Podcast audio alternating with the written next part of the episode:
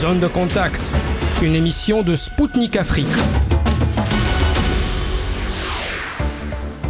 Bonjour Bamako, bienvenue sur Spoutnik Afrique. Ce soir, c'est l'émission Zone de contact et Anthony Lefebvre qui vous accompagne. Ravi de retrouver les auditeurs et les auditrices de Maliba FM à Bamako sur le 99.5 FM. Et sans plus tarder, voici le programme de notre émission d'aujourd'hui. Vladimir Poutine a tenu une longue séance de questions-réponses face à la population russe et aux journalistes. Un politologue marocain, un expert tunisien en géopolitique et un analyste français décrypteront les déclarations du président russe.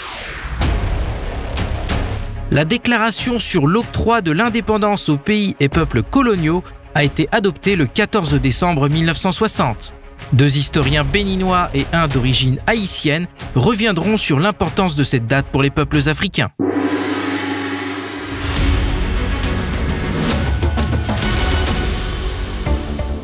Vladimir Poutine faisait face aujourd'hui à la presse et aux citoyens russes pour répondre à leurs questions lors d'une grande conférence faisant honneur à une tradition vieille de plus de 20 ans.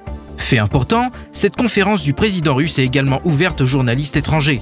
En 2014, le lanceur d'alerte américain Edward Snowden, qui entre-temps a obtenu la nationalité russe, a pu poser une question au président russe. Les questions portent plus souvent sur les domaines social et économiques, mais parfois, certains participants se font remarquer en posant des questions insolites. Au micro de Spoutnik Afrique, l'expert tunisien en géopolitique Rida Sidawi, le politologue marocain Abdelak Najib et l'analyste français Bertrand Scholler ont commenté la conférence de presse du président russe. Alors, monsieur Scholler, quel bilan vous pouvez nous dresser de la ligne directe avec le président russe? Bah, la première chose, c'est qu'il est toujours dans une grande clarté dans sa manière de s'exprimer, d'une grande transparence, et il y a une immense continuité. C'est-à-dire que quand on a de la mémoire, on se rend compte que le président Poutine s'exprime toujours avec la mémoire du passé et qu'il est en ligne avec les raisons qui l'ont amené à agir de telle ou telle manière. Donc il a une vraie constance. Ce qui est tellement opposé à tous les autres dirigeants occidentaux qui, eux, avancent un peu au gré du vent et au gré d'une d'une stratégie qui, euh, qui est contraire à l'intérêt de leur peuple et à l'intérêt de l'humanité. Et d'ailleurs, c'est ce qu'a formidablement bien démontré euh, Vladimir Poutine pendant sa présentation c'est que euh, il y a des présidents qui sont patriotes et qui s'intéressent à leur peuple et à l'humanité, et il y a des présidents qui sont des fossoyeurs, mais qui ne cessent de mentir et qui ne cessent d'aller contre euh, l'évidence, le bon sens et surtout la, la vérité. Et il a, il, il, a quand même comparé euh, la France actuelle à la France de Pétain par opposition à celle de De Gaulle ce qui n'est pas une faible comparaison. Il a également parlé euh, de l'économie russe, il a fait le point sur l'état actuel de l'économie russe et euh, pour euh, nos auditeurs, je vous propose d'écouter tout de suite son analyse. Notre réserve de force est suffisante pour pouvoir nous maintenir et continuer cette réserve de solidité. On en a souvent parlé. Je le répète, c'est, elle est assurée par un, plusieurs éléments. Le, la première chose, et c'est le plus important, c'est une forte consolidation de la société russe.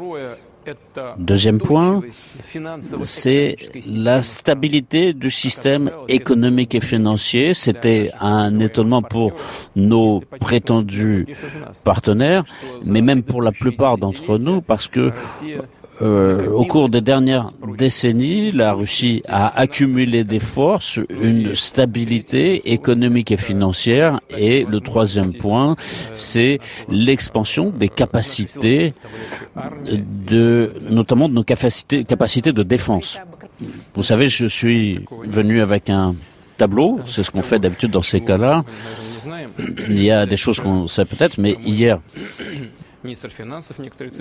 le ministre des Finances a donné un certain nombre de chiffres, mais la, croissance euh, économique, la croissance du PIB devrait être de 3,5% pour l'année. C'est un très bon résultat. Nous avons rattrapé la légère baisse de l'an dernier et maintenant nous sommes à 3,5 cette année par rapport à 2,1 l'an dernier et Donc c'est un pas en avant qui est significatif. Donc nous avons une production qui est en croissance, 3,6%, et donc euh, nous avons l'industrie qui aura 7,5% de croissance à l'année, ce qui est du jamais vu dans notre histoire. Et ce qui est important ici et qui donne une note positive, c'est que nous avons 10% d'augmentation des investissements au niveau des capitaux. Ça signifie quoi? Ça signifie qu'aujourd'hui, nous avons une augmentation du PIB, de la production industrielle, plus 10% d'augmentation des investissements. Et cela signifie que nous avons une garantie du développement durable à court et long terme. Ça veut dire que des emplois seront créés, et d'ailleurs, à propos du chômage, alors on a déjà plus de 24% euh, de d'augmentation des bénéfices pour les entreprises. C'est 3 000 milliards de roubles. Et je sais que dans cet auditoire et dans l'ensemble pour le pays, on dit que les banques euh, capent de l'argent. Oui, on le sait. Mais ceux qui conservent cet argent et ceux qui conservent de l'argent sur les comptes russes c'est une bonne nouvelle, c'est-à-dire qu'on a une stabilité du système financier et bancaire en Russie et aujourd'hui, si on parle des salaires en valeur réelle, on a environ 7% d'augmentation, c'est-à-dire que c'est à peu près au niveau de l'inflation. Je, comprends que c'est pas tout le monde pour tout, c'est pas la même chose pour tout le monde, mais c'est une moyenne qui est à peu près justifiée. Et donc, on a quand même une augmentation des revenus de la population à certains niveaux à 5%. Et donc j'ai voulu parler du chômage. Nous étions prêts, très fiers de dire que nous avions un chômage très bas, à 3%. Avec les collègues, nous avons parlé pour préparer la rencontre d'aujourd'hui. On est déjà à 2,9% de chômage. On n'a jamais eu ça dans notre histoire. Et donc, c'est un indicateur euh, global qui a été bien calculé. Et quand j'ai parlé de l'augmentation des revenus réels de la population, et à partir du 1er janvier, on aura 18% d'augmentation du salaire minimum officiel. Donc, on a une réduction de la dette souveraine, ça c'est important, c'est aussi un signe de souveraineté financière. La dette de l'État est passée de 46 à 32 euh, milliards de roubles et on a des entreprises qui remboursent euh, tous les crédits euh, souscrits auprès de banques étrangères à hauteur de 30, 337 milliards de dollars. Et donc, on dépasse même les objectifs qui avaient été fixés.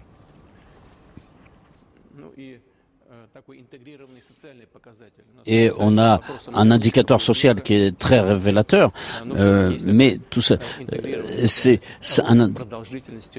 c'est la longévité et c'est ce sur quoi nous avons toujours euh, nous avons toujours travaillé. On est arrivé à, en 2022, on était, on était à 72,7 ans, et là, on devrait être à 74 ans pour 2023 en espérance de vie. Et ça, c'est un indicateur social qui est essentiel, qui reflète les efforts du gouvernement tant sur le plan économique que sur le plan social. Il a déclaré que l'économie russe enregistrera une croissance de 3,5% cette année et qu'elle compensera les pertes de l'année dernière. Alors, Monsieur Scholler, comment analysez-vous ces résultats obtenus dans un contexte de sanctions anti-russes, que je rappelle, sans précédent? Alors, d'une part, euh, c'est y, compris euh, pour moi une vraie surprise, hein, parce que les sanctions qui ont été celles imposées à la Russie sont juste inimaginables. Je ne sais pas si beaucoup de pays auraient été capables de résister à de telles sanctions, puisqu'il y en a qui étaient créées pour euh, avec l'envie de, créer des mouvements populaires en Russie, hein, quand ils ont supprimé les cartes bleues, la possibilité de se déplacer, les, attaques sur les médias, etc., ça a été considérable, mais aussi sur la nourriture, sur les, les énergies. Et la Russie, non seulement, comme euh, le président Poutine le rappelle, sort renforcée, c'est-à-dire que les pertes d'une année sont compensées largement l'année suivante, et surtout, ça se passe avec une maîtrise de l'inflation. C'est-à-dire que là où en Europe, il y a une inflation partout avec deux chiffres, l'inflation russe, elle est totalement maîtrisée et les perspectives de croissance sont très fortes parce qu'il y a énormément d'investissements qui viennent de l'étranger donc de Chine, d'autres pays, etc. En réalité, la Russie est un pays qui représente l'avenir. Et ça, c'est quelque chose de fou après de telles sanctions que aussi rapidement, la Russie ait montré non seulement de la résilience, mais une capacité à anticiper tout. Et il faut dire que les sanctions en 2014 avaient déjà été fortes. Alors, Monsieur Scholler, je vais passer à un thème central de euh, l'intervention de Vladimir Poutine. Je parle bien évidemment de l'opération spéciale en Ukraine. La paix surviendra quand nous aurons atteint nos objectifs. Si nous revenons aux objectifs, ces objectifs ne changent pas. Je rappelle ce qui avait été dit à l'époque, la dénazification de l'Ukraine, sa démilitarisation, son statut neutre. Regardez ce qui se produit sur le plan de la dénazification. Au cours des négociations jusqu'à une certaine étape, qui s'était déroulé avec euh, après le projet d'accord ce dont les autorités de Kiev avaient parlé, ils n'étaient pas d'accord avec le fait qu'il fallait une dénazification. Il disait qu'il n'y avait pas de il n'y avait pas d'augmentation de ces euh, humeurs euh, néo-nazis. Comment nier ça alors qu'on n'a même pas de néo-nazis, mais des nazis directs qui étaient glorifiés en Ukraine comme Bandera, le dirigeant de l'administration de Kiev aujourd'hui, qui avait dit devant le monde entier, debout, qui applaudissait un ancien soldat SS qui avait directement participé au Holocauste, qui a éliminé un million et demi de juifs en Ukraine et qui était debout pour saluer ce prétendu héros. Comment c'est pas une glorification du nazisme ça? Donc non, c'est toujours d'actualité. Et au cours de ce processus de négociation, euh, ça avait été dit à ce moment-là, il n'excluait pas l'adoption de certaines euh, de certains textes législatifs sur ce plan lors des négociations à Istanbul. En, ce qui concerne la démilitarisation, on veut nous avons été euh, à ce moment-là obligés d'envisager de, nouveaux objectifs, mais aujourd'hui l'Ukraine essaye de faire quelque chose, de préserver quelque chose. Il, se produit en fait rien. Euh, excusez-moi sur ma façon de parler, mais on, on, leur livre gratos euh, tout un tas de matériel, et puis finalement, tout cela est épuisé. La question, c'est même pas ça. Je pense qu'on va encore leur filer du matériel. Ce que je veux dire ici, c'est que je ne veux pas citer euh, les chiffres sur les systèmes de défense antiaérienne, sur les avions, etc., combien on leur a fourni ou promis. 400 chars, 420 ou 430 chars. Oui, ils ont donné tout ce qui avait été promis. Tout ce que les Occidentaux ont promis à l'Ukraine a été fourni, même plus. Mais si on, regarde simplement depuis euh, le début de la contre-offensive ukrainienne, il y a eu 748 chars blindés détruits. 2300 véhicules blindés qui ont été détruits. Ça, c'est la démilitarisation. Poutine a déclaré qu'il y aurait la paix lorsque la Russie atteindrait ses objectifs. Et donc, quelle est votre réaction à ces déclarations du président russe? D'une part, il, a de la constance, c'est-à-dire qu'il rappelle pour les gens qui l'auraient pas compris la raison pour laquelle il parle de dénazification. Il parle de dénazification parce que, comme il le dit, Bandera a été considéré comme un héros de l'Ukraine. Or, c'était un allié des nazis. Et donc, un pays qui décide de glorifier les alliés des nazis pour Vladimir Poutine, ce n'est pas possible. Ça montre qu'il y a une mentalité qui est mauvaise. Ensuite, il insiste effectivement sur le fait que l'Occident donne gratuitement, entre guillemets, des tas d'armes, des tas d'aides à l'Ukraine. Et donc, ça sous-entend que quand cette gratuité finira, eh ben, l'Ukraine appartiendra entre guillemets à l'Occident, elle sera dépecée. Et surtout, il dit que toutes ces armes sont complètement gâchées parce que c'est les vies qui, tombent, des centaines de milliers de morts en Ukraine, mais surtout, il cite, euh, je crois, euh, des, des, centaines de chars, 730 chars et des milliers de véhicules blindés qui ont été détruits pendant la contre-offensive. Mais surtout, il insiste sur le fait qu'il faut pacifier l'Ukraine, démilitariser l'Ukraine, et il cite quand même tout le sud de l'Ukraine comme russe. C'est-à-dire que comme il sent que l'Ukraine est un pays qui va être complètement défaillant, c'est-à-dire que sans euh, la perfusion d'aide militaire et d'aide financière de l'Occident, l'Ukraine n'est plus un pays. Et il se dit, est-ce que pour sauver au moins une partie de l'Ukraine, il vaudrait mieux pas que cette partie rejoigne la Russie dans son intérêt, puisque le reste va être abandonné comme une espèce de no man's land en fait que qui sera dépecé par les pays voisins. Monsieur Abdelak Najib, Comment pouvez-vous analyser ces propos du président russe? Bah, Vous savez, euh, ce qui me semble important à comprendre de cette citation, de cette phrase qui est lourde de sens, c'est que euh, la Russie est prête à maintenir son opération militaire en Ukraine euh, le temps qu'il faudra. Euh, c'est-à-dire qu'il n'y a pas à l'horizon euh, aucune euh, possibilité de, de, de, voir le conflit se terminer par une solution ou par une autre. cela confirme aussi que le président de la, de la Fédération de Russie, Vladimir Poutine, est confiant, qu'il est déterminé et que pour lui, tant qu'il n'a pas, tant que la Russie n'a pas atteint ses objectifs, il n'y aura pas de paix possible. Et c'est aussi un message clair pour la communauté internationale, surtout pour l'Occident et pour l'OTAN. Et quand je dis Occident, je pense à l'Union européenne et à Washington, que euh, n'y a pas pour le moment aucune possibilité de voir ce conflit se terminer tant que la Russie n'a pas atteint euh, ses buts. Et, les objectifs sont, nombreux, on, le sait. Il y a des objectifs politiques, il y a des objectifs économiques, il y a des objectifs humains aussi par rapport à, la croissance euh, économique de la Fédération de Russie. Bah oui, mais surtout ce que je retiens, c'est la confiance. C'est que Vladimir Poutine maintient le cap et, et ne fait aucune, il ne rétrograde pas du tout. Il n'est pas hésitant. C'est ça que l'on doit retenir. Aujourd'hui, Vladimir Poutine affiche encore une véritable euh, rigueur dans son discours et une véritable détermination. Et cette phrase, elle est destinée à l'Occident. Et vous, Monsieur Sidawi, quelle est votre réaction? Je pense qu'il a toutes les données. Et en tant que président, évidemment, les euh, responsable des forces armées et responsable des services de renseignement. Et moi, dans la presse occidentale, américaine, européenne, je commence à lire que il faut changer Zelensky. Zelensky, n'est pas l'homme de la situation. Il faut trouver une autre personnalité politique ukraine.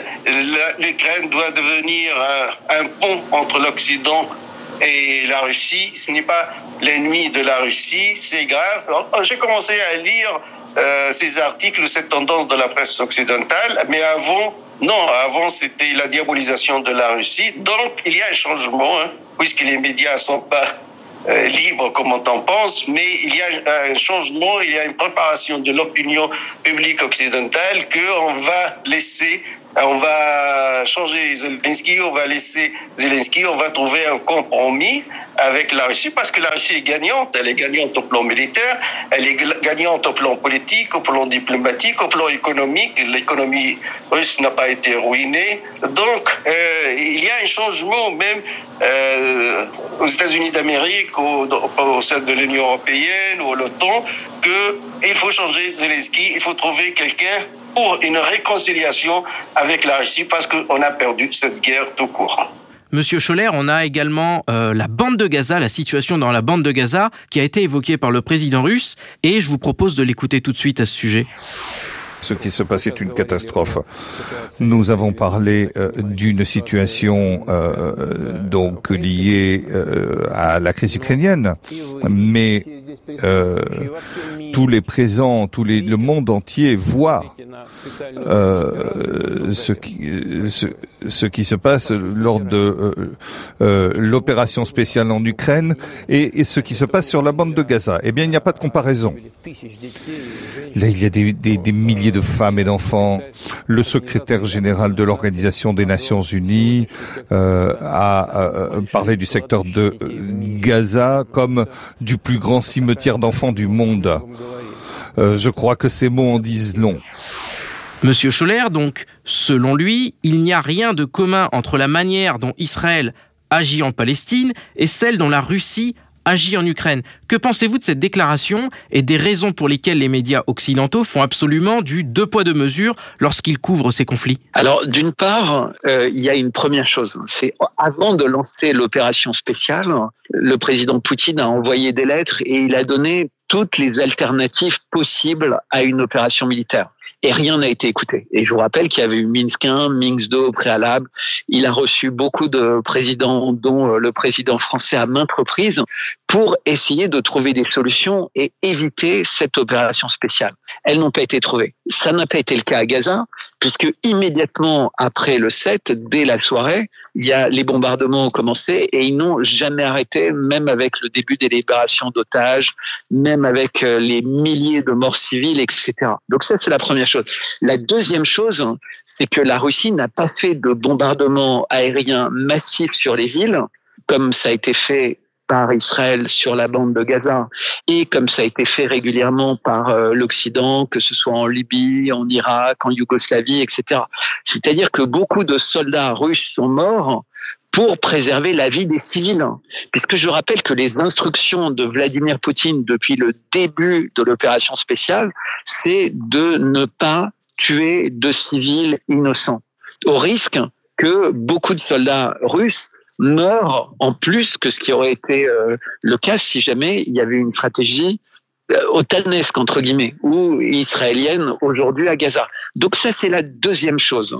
Et la troisième chose, c'est qu'au fur et à mesure où la Russie rentre dans le Donbass, etc., eh ben, elle, elle, elle améliore considérablement les conditions de vie des, des civils qu'elle trouve en les payant, en mettant le rouble en place pour euh, avoir des magasins pleins, en réparant, il n'y a qu'à regarder la, la, ville de Mariupol, les milliers d'ouvriers d'ingénieurs russes qui sont là-bas et qui sont en train de réparer cette ville à une grande vitesse. Et c'est pareil partout. Et ça, c'est la troisième différence, puisque quand on observe ce qui se passe à Gaza, eh ben, une fois que l'armée a, euh, entre guillemets, conquis une partie de Gaza, eh ben, au lieu de réparer pour les habitants qui étaient restés dans cette ville, non seulement les hommes sont emprisonnés, c'est-à-dire qu'ils sont tous soupçonnés d'être des ennemis, et les restes des immeubles qui étaient intacts sont détruits. On a même vu le palais de justice, la Cour suprême de Gaza, être détruite à l'explosif, alors qu'elle était debout, qu'il y avait personne dedans, et que a priori elle devrait resservir, à moins qu'Israël annonce qu'il a décidé de conquérir Gaza et de prendre Gaza pour euh, pour en faire, euh, je sais pas, des produits immobiliers ou gaziers. Monsieur Abdelak Najib, qu'est-ce que vous pensez de la déclaration de Monsieur Poutine sur la situation dans la bande de Gaza? Vous savez, ce que dit ici le président Vladimir Poutine est tout à fait clair la situation à Gaza et en Palestine, dans les territoires occupés, est complètement, diamétralement euh, opposée à ce qui se passe en Ukraine. D'abord, c'est un conflit qui dure depuis 75 ans. D'abord, c'est tout un territoire qui a été occupé par une force occupante qui est Israël. Et puis, nous sommes aujourd'hui à pratiquement 18 000 morts, dont 90% sont des civils, des enfants, des femmes, des vieilles personnes. Euh, a pas de comparaison possible. Alors qu'en Ukraine, le conflit est différent. Il y a un conflit entre deux États, la Russie et euh, l'Ukraine, mais euh, l'Ukraine est quand même aidé par euh, euh, plus de 50 pays, euh, avec l'OTAN qui est derrière, avec les États-Unis qui ont un budget spécial, avec l'Union européenne. C'est pour cela que j'ai coutume de dire, en commentant le conflit en Ukraine, que ce n'est pas une guerre bilatérale, c'est une guerre qui oppose la Russie à une partie du monde, et surtout la partie occidentale, avec plus de 50 États qui financent l'Ukraine. S'il y avait 50 États qui finançaient les Palestiniens, le conflit en Palestine différent. C'est dans ce sens-là qu'il faut aussi comprendre euh, les, propos du, du président Poutine. On va passer à un autre sujet. On va passer sur le thème de la dédollarisation. Vladimir Poutine a été interrogé sur le projet du nouveau président argentin de passer du peso au dollar. Et je vous propose d'écouter tout de suite ce qu'a dit Vladimir Poutine à ce sujet. Évidemment, tout le monde euh, sait que l'idée du président nouvellement élu c'est de l'Argentine, c'est de revenir au dollar. C'est une décision souveraine qui appartient à chaque pays. Mais premièrement, en Argentine, l'inflation est de 143%. Et effectivement, il y a beaucoup de problèmes qui datent des dirigeants d'avant sur le règlement des emprunts dont avait bénéficié l'Argentine et qui viennent de sources différentes. Ici, la logique, elle est compréhensible. Bien évidemment, cela, évidemment, ça signifie aussi une perte significative de la souveraineté du pays. Et si les dirigeants euh, argentins pour des raisons qu'on connaît, qui sont liées aux problèmes économiques actuellement, on voit évidemment qu'il n'y a pas d'autre façon. Évidemment, c'est quand même une perte de souveraineté. Ensuite, il y a la composante économique même euh, l'indexation au dollar entraîne toujours des conséquences économiques et sociales qui sont longues. Euh, on a commencé à nous faire des problèmes pour les règlements en devises étrangères. D'ailleurs, ils se sont tirés une nouvelle fois dans le pied. La possibilité d'utiliser le dollar et la monnaie comme monnaie universelle et comme monnaie de réserve. Ils voulaient nous punir, mais non, pas du tout. Plus nous utilisons les monnaies nationales dans les règlements financiers, mieux c'est. Cela renforce notre souveraineté et nos capacités. Poutine a déclaré que l'indexation au dollar entraînait toujours des conséquences socio-économiques graves. Pour Poutine, l'utilisation des monnaies nationales renforce les capacités de la Russie. Il ajoutait que les Occidentaux se sont tirés une balle dans le pied en bloquant l'accès de la Russie à l'utilisation de l'euro et du dollar. Monsieur Scholler, comment l'utilisation des monnaies nationales et la dédollarisation contribueront-elles à la formation d'un monde multipolaire pour vous? Alors, dans le cadre des BRICS, euh, auquel, dont, la Russie est un des pays cofondateurs avec euh, le Brésil, l'Inde, la Chine et l'Afrique du Sud, ils ont insisté lors du dernier euh, sommet en Afrique du Sud à la nécessité que chaque pays soit souverain avec sa propre monnaie et que les instruments internationaux permettent de fluidifier les échanges sans imposer comme monnaie d'échange une monnaie unique, le dollar, ou un panier de monnaie qui est dominé par le dollar, l'euro et euh, le yen, pour, euh, pour simplifier, avec un peu de francs suisse et de yuan. Donc, quand l'Argentine va dans ce sens-là, elle va en sens inverse de l'histoire. D'ailleurs, l'Argentine devait rejoindre les BRICS. Il semblerait qu'ils aient décidé de ne pas rejoindre les BRICS et ils font même une machine complètement arrière puisqu'ils enlèvent totalement la souveraineté monétaire de leur pays. Et donc, ça veut dire que le, pays annonce qu'il est vassalisé complètement par les États-Unis.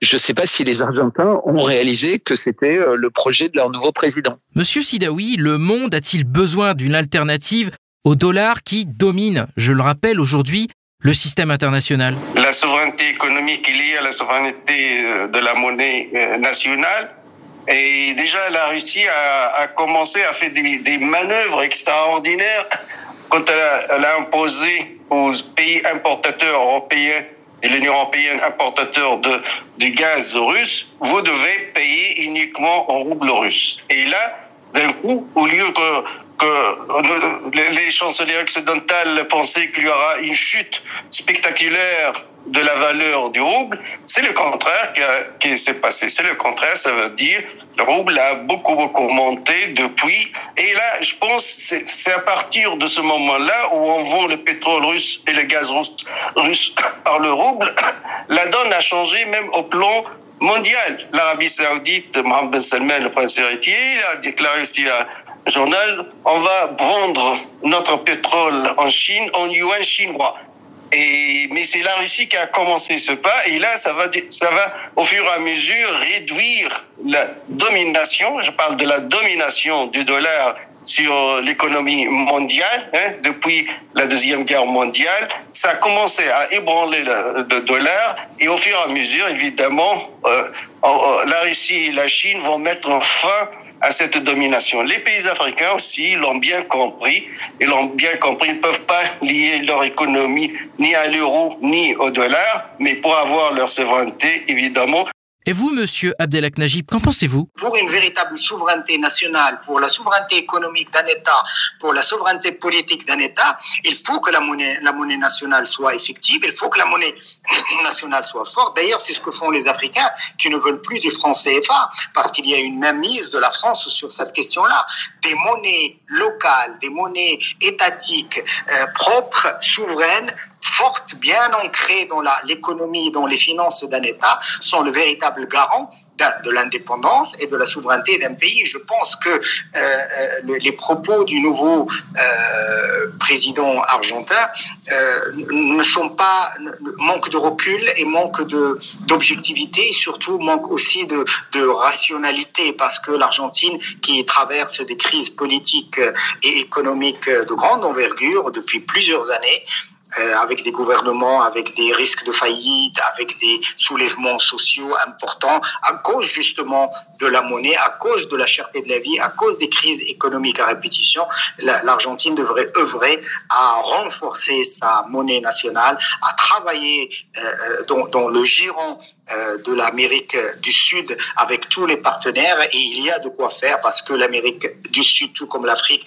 est une véritable zone économique importante qui peut être une des plateformes euh, de l'avenir pour justement rééquilibrer euh, les dimensions et les paradigmes financiers dans le monde. Et l'Argentine, si elle rate encore le cap cette fois, c'est que l'Argentine pourra le payer très cher. On a Vladimir Poutine qui a parlé euh, également d'un ordre mondial qui, selon lui, est basé sur des règles qui changent tout le temps. Je vous propose de l'écouter tout de suite.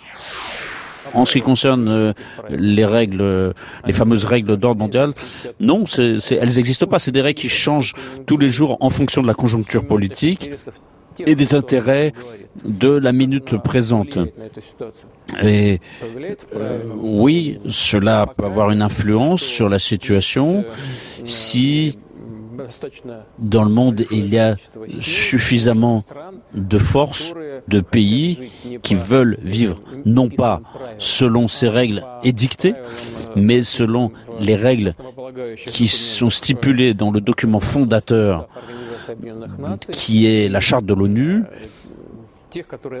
et les documents qui correspondent aux intérêts de chacun des pays et de chacun de nos partenaires, sans imposer quoi que ce soit à qui que ce soit, sans établir de bloc militaire, mais simplement en travaillant pour le développement commun à tous. Et c'est à cela que se consacrera la Russie dans son travail. Et donc, Monsieur Scholler, selon vous, Comment la Russie fera lorsqu'elle prendra la présidence des BRICS euh, pour mettre en place un nouvel ordre mondial plus juste et plus équitable? Alors, dans son, dans sa présentation, Vladimir Poutine a parlé de Coubertin et des Jeux Olympiques qui vont avoir lieu en même temps en France que la présidence des BRICS par la Russie. Et d'ailleurs, le sommet aura lieu à Kazan. Et à cette occasion, il y aura des Jeux olympiques, entre guillemets, version BRICS, qui vont avoir lieu. Parce que ce que dit Vladimir Poutine, c'est que tout aujourd'hui est instrumentalisé par l'Occident. Le sport, les médias, l'économie, les matières premières, euh, les échanges internationaux, absolument tout. Et les grandes organisations internationales ne jouent pas leur rôle. Puisqu'aujourd'hui, il y a tellement de décisions qui ont été prises pour dire qu'il faut, petit un, un cessez-le-feu immédiat euh, à Gaza, qu'il faut arrêter la colonisation, qu'il faut, qu'il faut, qu'il faut, et ce n'est jamais respecté. Alors que si la Russie ou un pays qui n'est pas dans l'ordre mondial décide de faire quoi que ce soit, immédiatement, ce pays va être incriminé, va être sanctionné, va être mis au banc de, l'humanité d'une certaine manière. Je rappelle quand même que la Cour pénale internationale sur la base d'informations manifestement extrêmement biaisées euh, et certainement pas euh, sérieuses, a décidé d'envoyer un mandat d'arrêt international contre le président russe, Vladimir Poutine ce qui n'empêche pas de se déplacer euh, dans de très nombreux pays. Dans les pays arabes notamment, on a vu son déplacement récent à Abu Dhabi qui euh, a choqué la communauté euh, occidentale. Et en Arabie saoudite, où il était même accompagné par des avions militaires russes qui ont atterri dans les pays en question, ce qui est rarissime. Et, donc, il a même été reçu, je, rappelle pour nos auditeurs, il a, il a été reçu avec les honneurs. Et si vous vous souvenez des ah images euh, assez incroyables de l'arrivée de, Vladimir Poutine, c'était c'était assez grandiose. Ah, exactement. Et même les avions, les chevaux, euh, et, puis et puis l'attitude physique, c'est-à-dire que l'attitude physique vers Vladimir Poutine et, et, pas l'attitude vers un, un homme politique avec qui on veut discuter. C'est vraiment fraternel. C'est-à-dire qu'il y a un respect et une fierté pour ces pays-là d'avoir la visite de Vladimir Poutine qui n'ont pour aucun autre président du monde aujourd'hui. Je, rappelle juste que la manière avec laquelle Ben Salman serre la main et prend dans ses bras Poutine, alors qu'il fait juste un check avec Biden, genre je veux pas te serrer la main, et, euh, et, et avec Macron, il n'a pas pu les rencontrer pendant la COP 28 c'est-à-dire qu'il ne voulait pas rencontrer Macron. Donc ça montre bien que la diplomatie internationale, l'évolution des relations internationales est en ligne avec ce qu'explique Vladimir Poutine. C'est qu'il faut un monde multipolaire dans lequel tous les pays sont euh, euh, respectés, dans lequel tous les chefs d'État sont respectables parce qu'ils ont été élus. Vladimir Poutine, qui, qui a annoncé qu'il était de nouveau candidat, est quelqu'un qui est respectable. C'est une grande démocratie, la Russie. Et il faut vraiment que les gens aient visité la Russie pour réaliser que ça ne ressemble pas du tout à l'Allemagne de l'Est ou euh, aux pires années euh, de l'URSS. C'est un pays dans lequel les gens sont libres. Et d'ailleurs, dans son discours, Vladimir Poutine insistait sur la mise en place des conditions pour que les gens soient de plus en plus libres de s'exprimer mais évidemment pas de nuire à la Russie ou pas de nuire à l'humanité. C'est ça cette grande différence. C'est-à-dire qu'en Occident, les gens ne sont pas libres quand ils veulent dire la vérité, quand la vérité dérange. Alors qu'en Russie, on interdit aux gens de dire des mensonges. Alors je sais que c'est compliqué parce qu'il y a des gens qui disent bah oui mais euh, les mensonges en Russie euh, est-ce que c'est pas la vérité? Non non non justement. Et c'est ça qu'il faut comprendre. C'est qu'il y a une dignité il y a un honneur il y a un sens des valeurs qui a disparu en Occident et qui est complètement là en Russie. Pourquoi?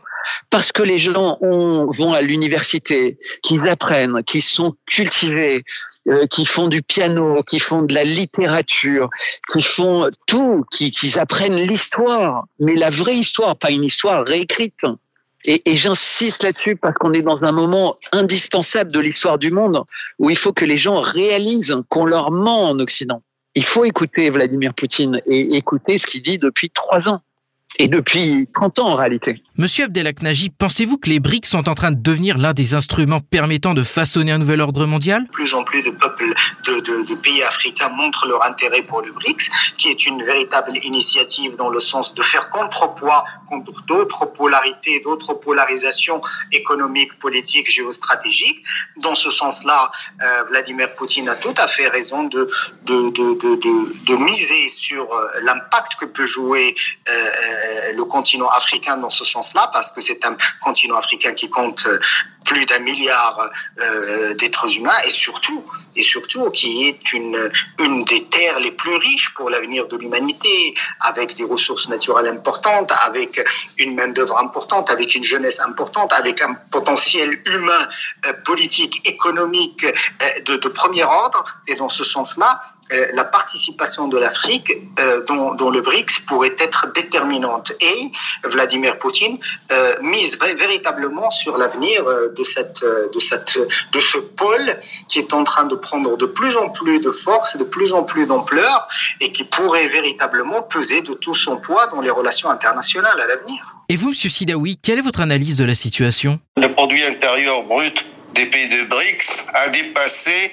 le produit intérieur brut de G7, hein, des, des géants européens, les États-Unis d'Amérique, la Grande-Bretagne, l'Allemagne, la France. Donc, euh, le produit intérieur brut des BRICS a dépassé pour la première fois euh, le produit intérieur brut des G7, du groupe des 7.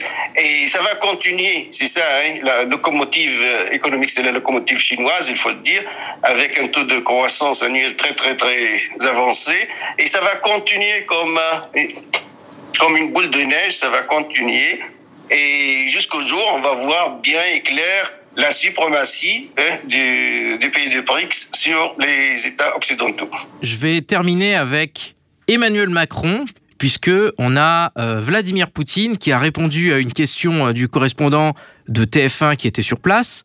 D'ailleurs, euh, en Russie, moi j'ai eu l'occasion de voir dans les médias russes, il y a cette, ce, ce, geste qui a été déjà remarqué, c'est-à-dire qu'on a des correspondants de médias turcs et chinois qui ont posé une question en russe à Vladimir Poutine, alors que le correspondant de TF1 lui, s'est contenté de la poser en anglais. Déjà, on constate cette euh, petite différence et euh, je voudrais écouter avec vous euh, la réponse de Vladimir Poutine sur les relations franco-russes.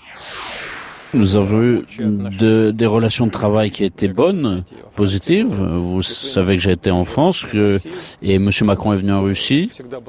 Nous avons toujours eu un agenda qui a été riche sur le plan de nos relations bilatérales et sur les questions internationales aussi. Nous sommes prêts à poursuivre notre coopération, mais à partir d'un moment, le président français a cessé les relations avec nous. C'est pas nous qui avons arrêté, c'est pas moi.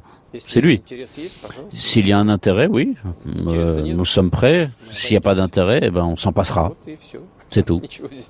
Il n'y a rien d'extraordinaire ici. Euh, nous ne rejetons pas les contacts. Mais si les pays européens, et en particulier la France et son président, ne veulent pas nous parler, c'est leur choix. Euh, personne ne juge. Nous avons euh, suffisamment de quoi faire, mais s'ils veulent parler, nous sommes prêts. Selon Poutine, je rappelle, euh, il a dit que c'est la France qui a arrêté les contacts avec la Russie. Et donc, Monsieur Scholler, selon vous, pourquoi le président russe laisse la porte ouverte à la France, malgré un contexte de sanctions anti-russes qui est quand même inédit, mais surtout dans lequel Paris prend activement part alors Paris prend plus qu'activement part. Je sais que la plupart des Français considèrent que notre président est, euh, pas quelqu'un euh, de haut niveau, etc. Les gens de, l'opposition, c'est complètement faux. Il a une grande part de responsabilité et de pilotage dans ce qui se passe au niveau de l'Union européenne, mais également au niveau international. Mais Vladimir Poutine, comme n'importe qui devrait le faire, ne confond pas les dirigeants d'un pays et les peuples. Le peuple français et le peuple russe ont toujours été amis. On a toujours été liés par l'histoire. On a la même culture chrétienne vous êtes orthodoxe, nous on est catholique, mais c'est la même culture, ce sont les mêmes racines, on aime les mêmes écrivains, on aime les mêmes musiciens, on aime les mêmes peintres, on a la même histoire. Il faut aussi rappeler la contribution mutuelle euh, entre la France et la Russie. Je rappelle, lors de la Première Guerre mondiale, on a le corps expéditionnaire russe qui est venu soutenir la France. Et beaucoup de soldats russes sont morts pour la France. Et vice-versa, lors de la Seconde Guerre mondiale, on a un bataillon qui, ici en, Russie, est honoré, c'est le bataillon Normandie-Niemen. On a des, des aviateurs français qui sont venus aider la Russie, l'URSS de l'époque, à combattre les nazis euh, sur le front de l'Est. Et euh, cet héritage est encore aujourd'hui respecté ici. Mais je vais vous raconter juste une anecdote. Il y a, je connais des gens qui avaient un club aérien en Normandie avec des vieux avions et entre autres un vieil avion russe. Et ils contactent les Russes pour savoir s'ils pouvaient avoir des plans pour essayer de le remettre en état, etc. Ce qui s'est passé, c'est que non seulement les Russes ont envoyé des ingénieurs, ils ont envoyé les plans, ils sont venus avec des pièces, ils ont remis l'avion à neuf gratuitement, mais juste par fierté et sans aucune autre contrepartie. Quel pays fait ça aujourd'hui? La, Russie est, vraiment fière de son histoire, fière de ses racines, de toute son histoire. Mais nous, en Occident, on détruit notre histoire pour une culture woke, pour une culture LGBT+. Enfin, qu'est-ce qui, qu'est-ce qui arrive? Qu'est-ce qui arrive? Franchement, moi, je suis de plus en plus inquiet de ce qui se passe en Occident et admiratif de ce qui se passe en Russie. Parce que justement, vous avez un président qui reste diplomate en permanence, malgré cette volonté de nuire, enfin tous nos ministres qui péroraient en disant on va détruire la Russie, on va mettre la Russie à genoux. Mais pour le faire, ils visaient le peuple russe. C'est ça qui est incroyable, c'est que la cible, ce sont les peuples, alors que la Russie, justement, respecte le peuple français et s'adresse au peuple français en faisant ça. Mais pas pour conquérir la France, juste pour dire aux Français, ouvrez les yeux, vous êtes trahis. À la tête de votre pays, ce n'est pas De Gaulle, c'est Pétain. Un Pétain qui livre au système les gens qui résistent, qui osent dire ce qui est dit n'est pas la vérité. Aujourd'hui, dire la vérité en France, c'est dangereux. Monsieur Sidawi, que pensez-vous de l'avenir des relations russo-européennes? Euh, Macron, c'est connu, c'est le cheval américain en France. Il y a un courant très très fort au plan populaire et peut-être même dans l'administration française, ce sont les gaullistes. C'est vrai, leur dernier, le dernier gaulliste qui a gouverné la France, c'était Jacques Chirac. Mais je pense, on voit bien la voix des gaullistes qui, qui disent que la Russie ne peut pas être ennemie de l'Europe, mais doit être, faire partie, partie de, du paysage politique européenne et surtout du système sécuritaire européen. Rappelons-le qu'en 1966, Charles de Gaulle a quitté l'OTAN. La France n'est plus membre de l'OTAN en 1966. C'était en 2007, je pense 2007 ou 2009, que euh, la France a réintégré l'OTAN avec Sarkozy. Hein. Donc euh, Sarkozy ou, ou Macron, ce sont des politiciens qui n'ont pas respecté la France historique de Charles de. Monsieur Abdelak Najib, je vous donne la parole sur cette question. Qu'est-ce que vous en pensez? L'Europe dépend de la Russie, dépend grandement de la Russie. Et, c'est à son désavantage de couper les liens avec la Russie. Euh, il, y a, véritablement une précipitation dans le jugement qui a coupé le dialogue et qui fait que la situation, par exemple, en Ukraine, s'est enlisée parce qu'on ne peut plus avoir une, conversation, on ne peut plus avoir un dialogue, on ne peut plus avoir des pourparlers concrets, directs, responsables, surtout à à froid, sans précipitation, avec la diplomatie russe. Ce qui n'est pas le cas entre les Russes et d'autres pays du monde, notamment en Asie, dans le monde arabe, on le voit, quelles sont les relations avec de grandes puissances arabes, quelles sont les relations avec les pays africains. Euh, quand le discours passe, quand il y a du respect mutuel, quand on est en train de réfléchir de manière saine à comment construire, à comment construire des partenariats qui durent dans le temps et qui soient des partenariats solides, euh, nous avons besoin d'un dialogue solide, sérieux et surtout, surtout basé sur le respect mutuel, ce qui n'est pas le cas avec plusieurs euh, euh, plusieurs États européens vis-à-vis de la Russie, ce qui est endommageable, et on l'a bien montré d'ailleurs, cette confiance affichée par Vladimir Poutine montre que malgré ce blocus, que malgré cette, coupure du courant, permettez-moi l'expression, la Russie n'en souffre pas du tout, au contraire, elle est, confiante, elle affiche une santé économique avec des chiffres qu'il a donnés, elle prévoit une, croissance l'année prochaine qui est conséquente, elle est en train de se déployer un peu partout euh, euh, euh, elle ne manque pas de moyens. Le, climat social est soudé autour du président malgré quelques dissensions, mais grosso modo, le, Kremlin gère ses affaires de la manière la plus optimale possible dans une configuration où l'Occident le présente comme quelqu'un qui a déjà perdu la guerre, alors que d'autres observateurs montrent tout à fait le contraire en disant que la Russie est en train de gagner cette guerre parce que c'est l'Europe qui accuse du retard. C'est l'OTAN qui n'a plus de munitions, c'est l'OTAN qui n'a plus d'armes à fournir à l'Ukraine, c'est le, Congrès américain qui ne peut plus allouer d'autres aides à, l'Ukraine parce que ça pèse lourd. Donc c'est plutôt l'Occident, l'OTAN et les États-Unis qui ont des problèmes face à cette guerre et pas du tout Vladimir Poutine. Ou alors il y a des problèmes et qu'il arrive à gérer pour l'instant.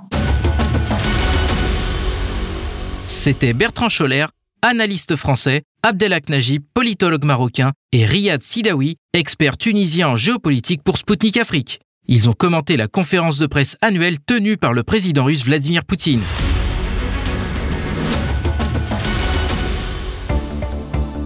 Chers auditeurs et auditrices de Maliba FM, vous écoutez Sputnik Africa Bamako sur le 99.5 FM.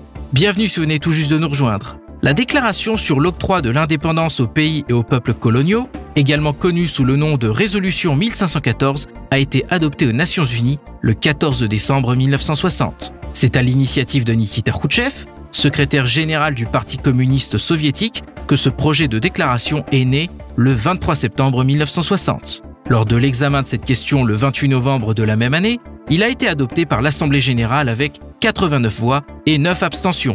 Sans surprise, Parmi les pays abstentionnistes, on retrouve des pays possédant encore des colonies. Il s'agissait de la France, de la Belgique, des États-Unis, du Portugal, de l'Espagne, du Royaume-Uni, de l'Union d'Afrique du Sud et de la République dominicaine. Au micro de Spoutnik Afrique, deux historiens sont revenus sur l'importance de cette date et sur le chemin restant à parcourir pour les pays africains aujourd'hui. Écoutons tout de suite Ebenezer Koré Sédégan, historien béninois, et Jean Aimé, historien et culturologue d'origine haïtienne. Monsieur Corré-Sédégan, plus de 60 ans après l'adoption de la déclaration sur l'octroi de l'indépendance aux pays et aux peuples coloniaux, peut-on dire que la décolonisation est terminée pour l'Afrique? La décolonisation euh, n'est pas encore terminée euh, en Afrique parce que euh, l'euphorie suscitée par les déclarations d'indépendance euh, dans les années 1960 s'est estompé.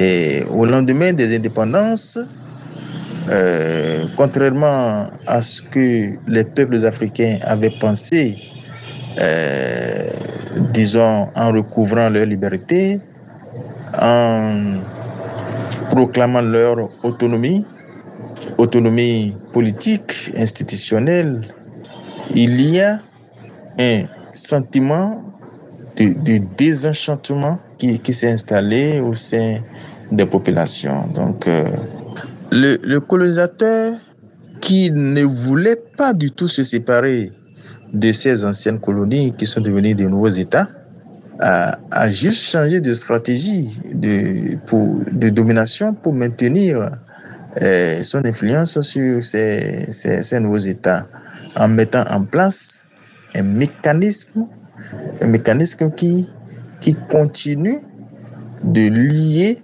euh, les nouveaux États à l'ancien colonisateur.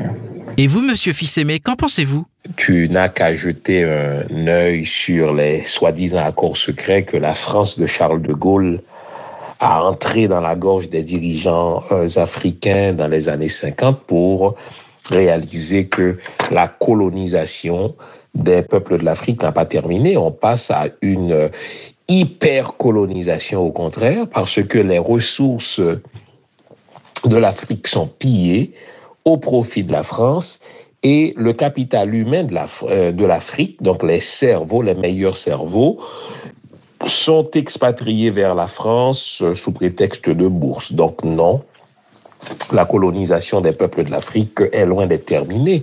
C'est à ce point vrai que quand euh, un chef d'État africain réclame que les ressources de son pays soient utilisées au profit de son propre peuple, il est assassiné. À date, c'est pas moins de 22 chefs d'État que la France a assassinés. Monsieur Fils-Aimé, on parle actuellement de néocolonialisme occidental, un phénomène largement dénoncé par Vladimir Poutine. En quoi voyez-vous ces manifestations? Eh bien, la néocolonisation de l'Afrique se manifeste euh, euh, sous plusieurs formes. Le choix des chefs d'État africains, euh, la francophonie, c'est une institution néocoloniale. le fait par la France de contrôler la monnaie, la monnaie des pays africains, et euh, le fait par l'armée euh, des pays africains de ne pouvoir faire affaire qu'avec euh, le ministère de la Défense français, et le fait qu'en plus, les pays africains n'ont même pas la liberté de se tourner d'un point de vue idéologique vers d'autres pôles comme, si vous voulez, le bloc de Shanghai ou le BRICS, etc. Donc ce sont des preuves euh, probantes, de, des preuves palpantes ou évidentes de la néocolonisation. Monsieur Corré-Sédégan, Selon vous, comment se manifeste aujourd'hui ce néocolonialisme occidental? Le président Poutine reste dans la logique de, reconnaître la dignité de ces pays-là, de ces peuples colonisés d'Afrique, reste toujours dans la logique que ces peuples-là soient véritablement indépendants, qu'ils aient, qu'on leur reconnaisse le droit des peuples à disposer d'eux-mêmes, libres de leur choix, libres de leur politique, libres de tout ce qui relève de leur souveraineté. Ce qu'on observe encore comme manifestation de ce néocolonialisme en Afrique, c'est que, comme je l'ai dit tout à l'heure, les accords militaires qui ont été conclus et signés entre surtout la France et ses anciennes colonies devenues États indépendants, ces accords sont restés en vigueur et traduisent tout simplement que la France peut intervenir militairement en cas de trouble dans ces pays-là. Or, l'armée étant un attribut de la souveraineté, et la France ne devrait pas intervenir militairement dans ces pays-là s'il n'y a pas d'autres enjeux. Et le cours des événements sur notre continent aujourd'hui, ben, ces derniers temps, montre à suffisance que, en réalité, la présence militaire française en Afrique euh, relève des enjeux géostratégiques. Parce que là, on, a, veut exploiter les ressources naturelles du, continent. Monsieur Corré-Sédégan, on observe aujourd'hui l'émergence de l'Alliance des États du Sahel. Conçue initialement pour traiter des questions de défense, elle vise par ailleurs à l'indépendance économique des États. Peut-on dire qu'elle marque un tournant pour l'Afrique de l'Ouest? En quoi consiste-t-elle? Ce n'est pas une formule nouvelle parce que à la veille de l'indépendance, le Mali, le Soudan français à l'époque, le Sénégal et la Haute-Volta qui est devenue le Burkina Faso et le Dahomey devait mettre en place ce qu'on appelle la Fédération du Mali. Mais cette fédération a échoué parce que il y a eu des mains invisibles de colonisateurs qui a dû désarmer le processus. Alors, lorsqu'on on se réfère à l'histoire et que on a tiré leçon de tout ce qui a porté échec à la Fédération du Mali et que maintenant on veut tenir compte de cette expérience qui devait être le point de départ de l'intégration des peuples africains, le point de départ de la mise en place des États-Unis d'Afrique. Je crois qu'il y a des raisons que l'AES marque un tournant décisif dans le processus d'intégration des peuples africains, tel que souhaité par les anciens panafricanistes comme Kwame Nkrumah, Patrice Lumumba, et Modibo Keïta, etc., etc. C'est une organisation qui consiste à mettre en place euh, tout le mécanisme nécessaire pour assurer une indépendance réelle de ces trois pays et euh, revoir euh, les liens de coopération avec les pays occidentaux. Et vous, Monsieur Fils-Aimé, qu'est-ce que vous pensez de l'émergence de l'Alliance des États du Sahel? Il y a euh, le début d'un virage vers un véritable réveil africain avec ce qui se passe au Mali, euh, avec ce qui se passe au Niger, avec ce qui se passe au Burkina Faso. Euh, bien sûr qu'il y a là le début d'un éveil, c'est l'Afrique qui se réveille, et comme le chante l'artiste, quand l'Afrique se réveille, mais ça va faire mal. Ce qu'on veut, c'est que c'est pas seulement l'Afrique qui se réveille, mais tous les peuples opprimés par l'Occident puissent se réveiller. Bien sûr, on est là en face d'un virage vers un, réveil africain. Monsieur Corré-Sédégan, je vais vous donner le mot de la fin sur le projet de l'union économique et monétaire entre les pays membres de l'AES.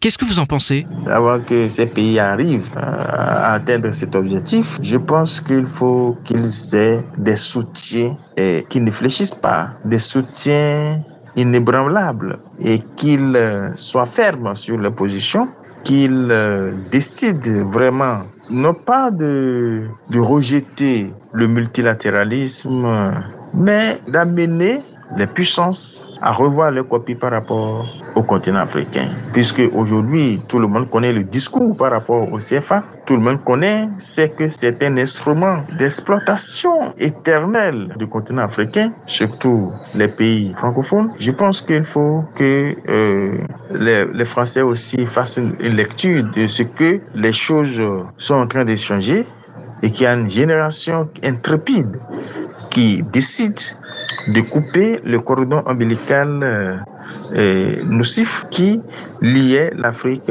à la France. Que la France revoie sa politique africaine. C'était Ebenezer Koré Sédégan, historien béninois, et Jean-Fils Aimé, historien et culturologue d'origine haïtienne pour Spoutnik Afrique. Ils sont revenus sur l'adoption de la déclaration sur l'octroi de l'indépendance aux pays et aux peuples coloniaux, adoptée à l'ONU le 14 décembre 1960. Mesdames, Messieurs, Spoutnik Afrique, c'est tout pour aujourd'hui. Moi, Anthony Lefebvre, je vous donne rendez-vous très vite pour un nouveau numéro de mon émission. Je vous invite à consulter notre site internet et à vous abonner à notre compte Telegram Spoutnik Afrique officiel pour suivre l'actualité africaine et internationale. D'ici là, portez-vous bien et à bientôt. Zone de contact, une émission de Spoutnik Afrique.